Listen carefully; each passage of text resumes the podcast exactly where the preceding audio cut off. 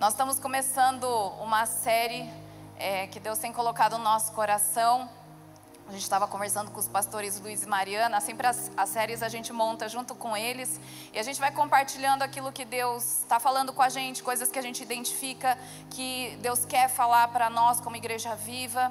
E algo que Deus estava mexendo muito com a gente é sobre a gente ser uma igreja de verdade, a igreja verdadeira, a verdadeira igreja. E nós cremos que são tempos que a gente vê tudo quanto é igreja, né? Graças a Deus tem igreja é, com missões, visões diferentes, porque as pessoas são diferentes, cada um se encaixa, é, se liga num, numa parte do corpo diferente. Mas eu quero falar dessa igreja com letra maiúscula, que é a noiva de Cristo, essa igreja que Deus quer buscar. E às vezes a gente está vivendo é, de maneira irresponsável, ou como o pastor Renato falou hoje, de maneira indiferente ao nosso chamado como igreja de verdade. Às vezes a gente está vivendo para nós mesmos, em vez de focar no nosso noivo. É, eu gosto muito de casamento. Outro dia eu fiquei contando quantos quantos casamentos eu fui, eu e o Renato fomos padrinhos. A gente chegou em mais ou menos, acho que era 17. Fora os que a gente já fez, né? Mas a gente gosta muito de casamento, a gente ama celebrar casamento e, e os docinhos também. Isso não era para eu falar, mas eu falei, escapou. mas eu amo casamento. E é engraçado que todo casamento, o foco não é a noiva, né? A música mais chã é, é na, na hora da entrada da noiva. Coitado do noivo, né? Ninguém nem liga para ele. Nem, se eu te falar qual, como era o terno do, do noivo do último casamento que você foi, você não vai lembrar, né? Ninguém olha para o noivo. E a gente muitas vezes leva isso para nossa vida cristã. A gente foca tanto na noiva, na igreja que somos nós, nas nossas dificuldades, nas nossas necessidades, naquilo que a gente quer conquistar, naquilo que a gente quer alcançar, que às vezes a gente esquece de focar em quem realmente importa. Quem realmente importa é o noivo, Jesus Cristo. E então eu creio que essa série, essa próxima série são várias palavras, é uma série um pouco mais longa, mas nós vamos buscar a fundo o que é ser uma igreja de verdade. O que é ser a igreja que Jesus está esperando buscar. Eu, eu, tenho uma prima que ela se casou há muitos anos atrás, uma das minhas primas mais velhas, e eu lembro que o casamento dela eu estranhei muito. Eu era adolescente quando fui no casamento dela, mas eu estranhei muito, porque ela estava lá na frente no altar, então, tipo, perdeu a graça. Ela de noiva, lá no altar, junto com o pastor atrás dela. Se eu não me engano, foi meu tio que fez o casamento dela. E quem entrou foi o noivo. E todo mundo questionou essa decisão dela, né? Tipo, mas por que você fez isso? Ela, porque eu quero lembrar que é assim que vai ser. Nós, como noivo, esperando Jesus voltar. E foi um casamento super diferente, mas foi uma hora que todo mundo parou para pensar: realmente é assim. Jesus está esperando a sua noiva se preparar para que ele volte. E as bodas do cordeiro, como eu falo em Apocalipse, vão acontecer e isso vai trazer muita alegria. E o tema da minha palavra hoje é: a verdadeira igreja vive para a glória de Deus. O que significa isso? A verdadeira igreja vive para a glória de Deus. Eu queria que você abrisse comigo em Apocalipse 19. Lá no finzinho da Bíblia, Apocalipse 19, eu vou ler dos versículos 6 a 8.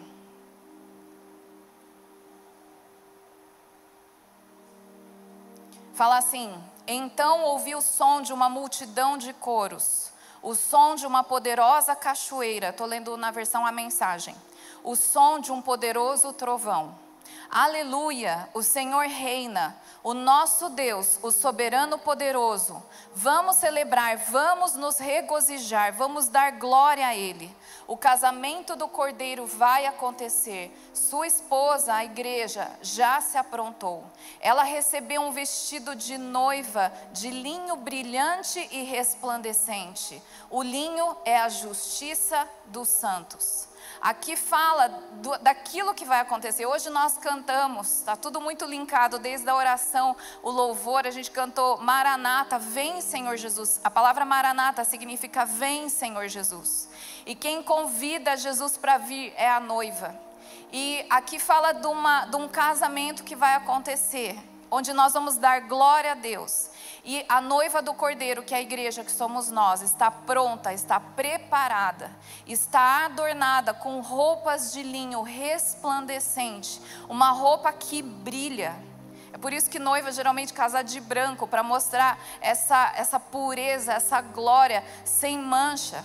Eu lembro que na véspera do meu casamento, eu tive, não foi na véspera, mas foi uns dias antes, eu tive um pesadelo que tinha ia ter ceia no meu casamento, né? Então eu ia celebrar a ceia com o Renato lá, bem egoísta, né? Só nós dois participamos da ceia do meu casamento.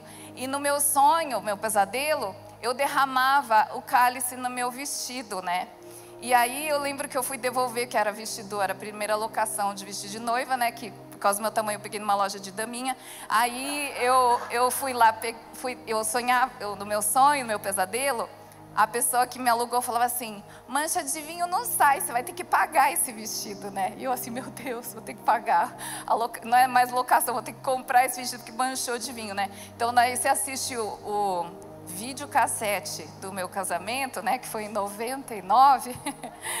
eu tô lá com o cálice segurando com duas mãos. Se pudesse, se eu tivesse mais uma mão, eu seguraria. Com todo cuidado, eu só dou uma bicadinha, que eu nem dou um gole, eu só bico e devolvo assim, para não cair no, no meu vestido.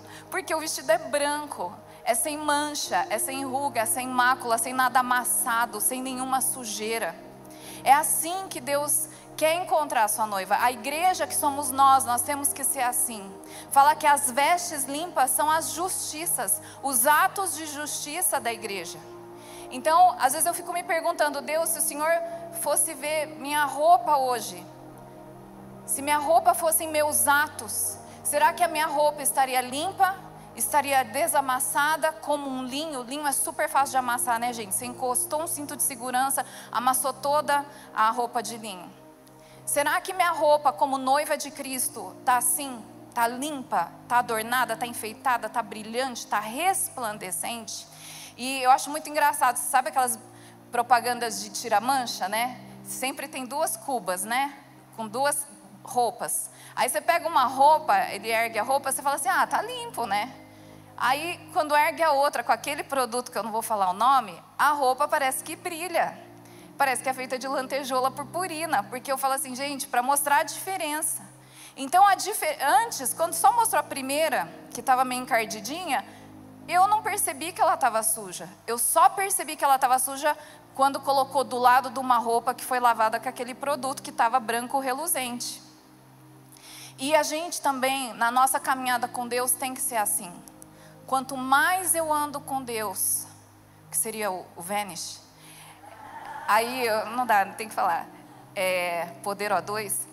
Quanto mais eu ando perto de Jesus, mais eu conheço a sua santidade, mais eu conheço a sua justiça, aí fica fácil identificar em mim aquilo que está errado aquilo que precisa ser confessado, aquilo que precisa ser abandonado e transformado na minha vida.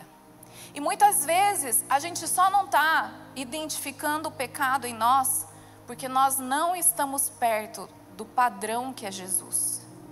Agora, quanto mais perto eu ando dele, quanto mais eu gasto tempo com ele, conversando com ele ao longo do meu dia, mais eu consigo perceber se tem algumas coisas em mim que estão como sujeira e que estão me impedindo de ser aquela noiva de Cristo que está com as vestes brancas, brilhantes e reluzentes. E eu lembrei de, de Lucas 9, desculpa, Lucas 5, é um trecho que a gente usou muito no ano passado, né? Que era o tema da igreja era mais profundo, a gente falou so, muito sobre a pesca maravilhosa. E o que eu acho interessante em Lucas 5 é que Jesus fala assim: deixa eu subir no barco. Aí Pedro fala: sobe no barco. Aí eles têm aquela experiência de pescar muitos peixes. E quando Pedro se dá conta da glória e do poder de Deus, a primeira coisa que ele fala não é nossa quanto peixe. Ele fala: afasta-se de mim, afasta-te de mim, porque eu sou pecador. É isso que a gente precisa experimentar quando a gente está perto do Senhor. É a gente chegar tão perto dele. É tanto brilho, é tanta glória, é tanta santidade, é tanta pureza, que a gente consegue identificar em nós coisas que estão sujas e que precisam ser confessadas. Em Isaías 6 também, Isaías tem uma visão da glória de Deus dentro do templo. Ele fala que as abas de suas vestes enchiam todo o templo e que os anjos cantavam: Santo, Santo, Santo é o Senhor Todo-Poderoso, a terra está cheia da sua glória. E quando Isaías tem essa visão, o que, que ele fala? Ai de mim, que sou pecador. Ai de mim que tenho lábios impuros e habito no meio de homens de impuros lábios. E aí Deus vem, manda um anjo que toca a boca, a língua de Isaías. Ele fala: Olha, eu estou te tocando, e o teu pecado foi purificado, agora você está limpo. Então, quando a gente tem essa, essa, esse tempo de intimidade na presença de, de Deus, que é algo que nós, como igreja, temos experimentado, eu creio que hoje é o nosso primeiro culto depois do aniversário de, dois, de 10 anos. Eu creio que Deus está nos levando agora para esse novo tempo, como foi profetizado no, na semana passada. Esse novo tempo é um tempo de maturidade, onde a gente vai começar a se preparar a, como noiva. Não vai só é, usufruir da intimidade do Senhor mas a intimidade do Senhor, ela traz para nós responsabilidade. E é isso que eu creio que Deus vai começar a fazer em nossas vidas. A gente não vai mais conseguir ficar de qualquer jeito na presença de Deus. Eu sinto que Deus está nos levando a um tempo onde a gente vai usufruir dessa glória de Deus, mas ao mesmo tempo a gente vai se abrir para ser transformado, para confessar pecados, para ter as vestes limpas, alvas para a gente ter coragem de falar pecados que a gente nunca confessou para ninguém, a gente vai ter essa coragem de expor e confessar diante de, do nosso Deus que nunca nos condena. E eu creio que Deus está nos levando como igreja para esse tempo. Eu queria que você abrisse, hoje eu, eu vou me basear em Lucas capítulo 9. Eu quero ler para vocês o versículo 28 a 36. Lucas 9, de 28 a 36 é a transfiguração, o monte da transfiguração. Versículo 28 fala assim: aproximadamente oito dias depois de dizer essas coisas, as coisas que Jesus estava falando é: quem quer ser meu discípulo, tome sua cruz e me siga. Jesus tomou consigo Pedro, João e Tiago e subiu a um monte para orar. Enquanto orava, a aparência do seu rosto se transformou e as suas roupas ficaram alvas e resplandecentes como o brilho de um relâmpago. Surgiram dois homens que começaram a conversar com Jesus, eram Moisés e Elias. Apareceram em glorioso esplendor e falavam sobre a partida de Jesus, que estava para se cumprir em Jerusalém. Pedro e os seus companheiros estavam dominados pelo sono. Acordando subitamente, viram a glória de Jesus e os dois homens que estavam com ele. Quando esses estavam se retirando, Pedro disse a Jesus: Mestre, é bom estarmos aqui. Façamos três tendas: uma para ti, uma para Moisés e uma para Elias. Ele não sabia o que estava falando. Enquanto ele estava falando, uma nuvem apareceu e os envolveu, e eles ficaram com medo ao entrarem na nuvem. Dela saiu uma voz que dizia: Este é o meu filho escolhido, ouçam a ele. Tendo-se ouvido a voz, Jesus ficou só. Os discípulos guardaram isso somente para si naqueles dias. Não contaram a ninguém nada do que tinham visto. Nesse trecho, imagina a situação, né? Jesus tinha 12 discípulos, mas ele chama três três muito próximos. E ele chama esses três para subir no monte para orar com ele. E Deus tem me falado muito sobre esse convite que ele tem feito para nós. É, vocês, vocês vão concordar comigo. Todo culto, a gente experimenta um tempo de intimidade às vezes parece que você está sozinho na presença de Deus quando a gente está aqui louvando. Hoje foi um dia da gente declarar nosso amor por Jesus. Foi um tempo tão gostoso durante a adoração. Da gente falar do nosso amor por Jesus e também ouvir o amor dele por nós. E, e a gente tem, tem sido, e eu falo isso com muita humildade, eu não falo com pretensão, não. Mas eu tenho essa convicção de que Deus tem nos chamado como igreja viva para esse lugar é como se ele fizesse esse convite para muitos, mas nós, como igreja, temos falado sim, nós vamos subir para esse lugar, que é para poucos. E é um lugar difícil, porque tem que subir, e toda subida cansa, não cansa? Mas Deus tem nos chamado para esse lugar, e nós, como igreja, temos ido para esse lugar. Mas para a gente ser uma igreja verdadeira, como nós vamos falar nesses próximos domingos, Deus não nos chama para esse lugar para fazer como Pedro, Tiago e João fizeram. Eles dormiram nesse lugar. Deus está nos despertando. Então, a primeira característica que eu quero falar, uma igreja que é uma igreja verdadeira, que se prepara como noiva, ela está acordada. Às vezes a gente se acostuma com as coisas que a gente tem vivido na presença de Deus. A gente se acostuma com milagres, a gente se acostuma em ver a manifestação, em ver o mover do Espírito Santo, isso tudo é bom. Mas a gente não pode se acostumar. Eu sempre tenho que experimentei algo hoje, amanhã eu quero mais, e na terça eu quero mais, e na quarta eu quero mais. Eu não posso falar assim, nossa, foi tão bom, fui tão abastecida no culto de domingo. Eu não preciso nem ler a Bíblia a semana inteira, porque o que eu recebi, gente, foi tão bom que eu estou digerindo. Eu vou ficar digerindo. Aí fica lá no Netflix, digerindo. Porque o que Deus. Ai, é muito denso. Precisa muito suco gástrico aqui para digerir tudo que Deus fez. Não. Deus fez muita coisa hoje, Ele pode fazer mais amanhã. E às vezes a gente quer é, dar umas desculpas e dormir. A gente sobe naquele lugar que você sabe que é o melhor lugar para você estar. Tá, e você se acomoda. Porque aquilo que eu experimentei já está bom. É bom, mas tem mais. E a gente tem que entender que a vida com Cristo é assim. A gente não pode se acomodar naquele lugar que Deus está nos levando, mas a gente tem que estar tá, acordado. A gente tem que estar tá acordado para aquilo que Deus quer fazer. E aqui o Pedro, ele representa nós, a igreja.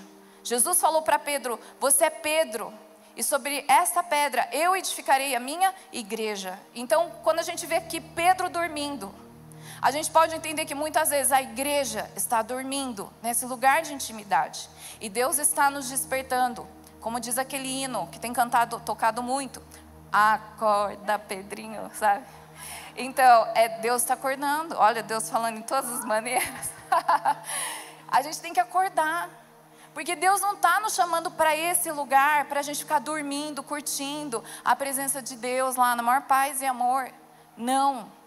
Tem coisas que Deus quer fazer nesse lugar de intimidade, um lugar para poucos, e a gente precisa estar desperto, a gente precisa estar atento a tudo aquilo que Deus quer fazer conosco. É, a é, no domingo passado eu lembro que eu li uma das palavras que a Igreja Viva recebeu, foi em 2016, que aqui não é um lugar para conforto. A igreja viva não é um lugar para pessoas ficarem confortáveis, mas é um lugar para a gente se mobilizar, para a gente ficar acordado, para a gente ficar atento àquilo que Deus está fazendo. É um lugar de desconforto. O próprio aviso do Rodrigo aqui é um lugar de desconforto. Tem pessoas precisando da nossa ajuda lá fora. Quem vai ajudar? É um lugar para a gente se mover, não é um lugar para ficar parado descansando. Mas Deus está nos acordando. Segundo, segunda característica de uma igreja que vive para a glória de Deus, de uma igreja que é verdadeira, ela recebe novas revelações. E lembrando que a revelação, se ela não leva, não te leva a uma transformação, ela não passou de religiosidade. Então a gente aqui né, no monte, o que, que acontece? Eles vêm a hora que que Pedro, Tiago e João acordam, eles olham, veem Jesus com rosto diferente, com vestes brilhantes e falando com dois homens também resplandecentes. Um era Moisés e outro era Elias. E Moisés, ele representa a lei.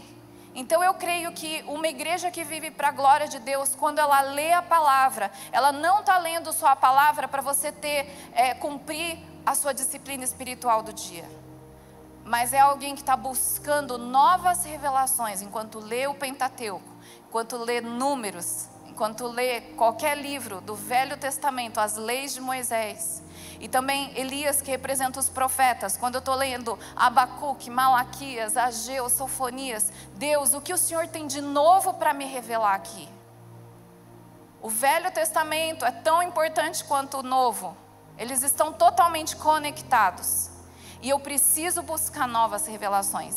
Nessa semana, na minha leitura que eu faço, eu li a história de Gideão e como Deus me falou através da vida de Gideão. Eu li as, as acusações que Deus fez em Isaías 30 e poucos, eu li também ao longo dessa semana. E eu falava, Deus, eu que não quero cair debaixo da tua fúria. Que Deus ia falando o que, que ele ia fazer com, a, com o Egito, com a Etiópia. Eu falei assim, misericórdia. Ainda bem que eu sou do teu lado, né, Deus? Porque era, era muito furor. A gente vê um Deus que é que, que briga por aqueles que mexem com o povo dele. E a gente vai lendo e vai tendo novas revelações. E uma igreja de verdade, uma igreja verdadeira que vive para a glória de Deus, ela entende que o tempo de eu gastar lendo a Bíblia é um tempo que eu estou cavocando para encontrar Jesus. Novas revelações, coisas que vão me transformar, coisas que Deus vai mexer no meu interior. Essa semana, quando eu li Gideão e ele fala, falava que ele foi para a guerra contra os midianitas, e Deus falou assim: tem muita gente aí eu, eu no lugar de Gideão, eu falava assim: Deus, quanto mais gente, melhor. E Deus me ensinou que só Ele basta. Só Ele basta. E Ele fala para Gideão: Eu vou estar com você, isso basta. Será que nas minhas lutas diárias eu tenho vivido isso, que só Deus basta? Ou eu preciso do meu salário? Será que só Deus basta? Ou eu preciso do Renato para eu me apoiar nele? Então, como Deus quer falar, quer se revelar e quer me transformar, quer te transformar, enquanto a gente se aprofunda na palavra, no, no, nas leis e nos profetas. Terceira característica de uma igreja que vive para a glória de Deus, ela é transformada. Tudo que Jesus pede para nós, ele dá o exemplo. E aqui no monte ele mostrou isso. O rosto dele foi transfigurado, mudou o formato. As suas vestes ficaram brilhantes. Jesus sempre pede algo para nós, mas ele dá o exemplo antes. E aqui essa palavra transfigurado no grego vem é metamorfo.